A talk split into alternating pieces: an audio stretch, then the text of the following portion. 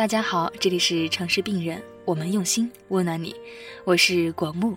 这期我跟大家分享的是，我们这么努力，也不过是为了成为一个普通人。昨天，《南方日报》刊登了一篇文章，大意是说，有个女孩以她的成绩考入北大清华是没有问题的，但是她呢，从小参加各类社会活动，深受曾留学法国的母亲“生命的意义在于体验最多，而不是最好”影响，决定放弃高考，申请包括哥大在内的大学，并获得了成功。新闻下面附上了一张那一个女孩的照片，还是很清秀。于是这一则新闻就获得了大量的转载，一片褒扬之声。我没有任何的仇富、仇美、仇优心理。不过在这一条新闻下面，我看到的最好的评论还是：我没有皇城根下的家，也没有留过洋的爸妈，我只能咬着牙拼命学习，在千军万马当中挤破头，换来一个国内普通的大学。而我还要拼命努力，才能换来一个普通的人生。但这条新闻把千万个我们这种普通家庭却从没放弃过努力的孩子当成了傻瓜。在上海复旦中学，今年参加高考不足一百人，因为有四百人不是保送就是出国。至于神一样的上海附中，今年参考人数为十人。在北京人大附中是一直流传一句话：平时不努力，长大上隔壁。高中时，老师总是喜欢教育学生，高考就是穿过千军万马去挤独木桥，挤不过的人就掉下去了。高考确实是独木桥，不过这一座独木桥早就沦为平民阶层的生存法则，贵族们早就去玩别的游戏了。高考分数发布之后，又会是几家欢喜几家愁，又会是九百万个家庭的新一轮志愿忧虑。在人家毕业旅行是欧洲、美洲还是大洋洲的纠结面前，这一切都显得那样的单薄无力。我们这一群人接受着最基础、最基本的教育，走在最多人走的那条路上，却一直妄想着和这一条路上的绝大多数人不一样，所以经常走着走着就岔路上了。只是殊途同归，所有的岔路都通向同一个出口，我们却花费了更多的时间。而最让人唏嘘的是，其实一直以来，在别人的眼里，我们其实就是一条路上的旅伴。我们经过那么多的努力，也不过是为了成为别人眼中的普通人，也许还会是自己过去最讨厌的那一种普通人。于是，我们虽然拿着一样的工资，做着一样的事情，有些人可以欣然自得地取悦老板，我们的幸福感却总是来源于某一句突然浮现在脑海中的歌词，某一句突然触到泪点的对白。和深夜电话那头的那一个人，我常常说的是，我们的可替代性都太强了，没有什么事情是非你不可的。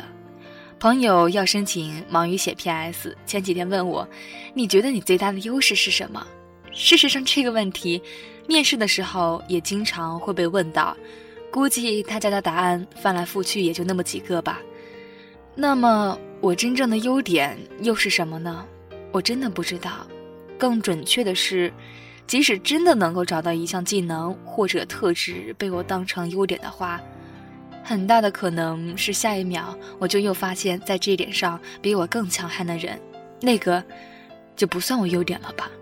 我们能够真正找到强过这世界上百分之七十人的东西吗？我真的不知道。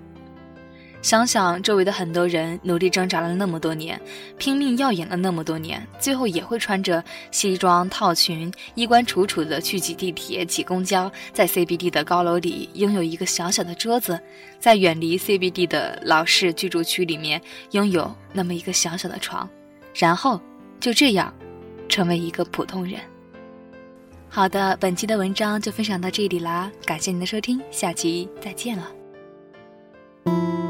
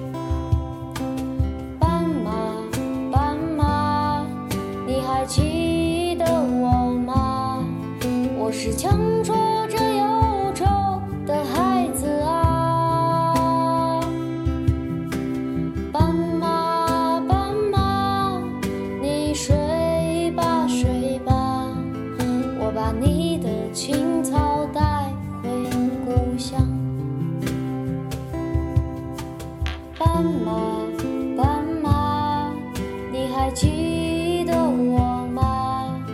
我只是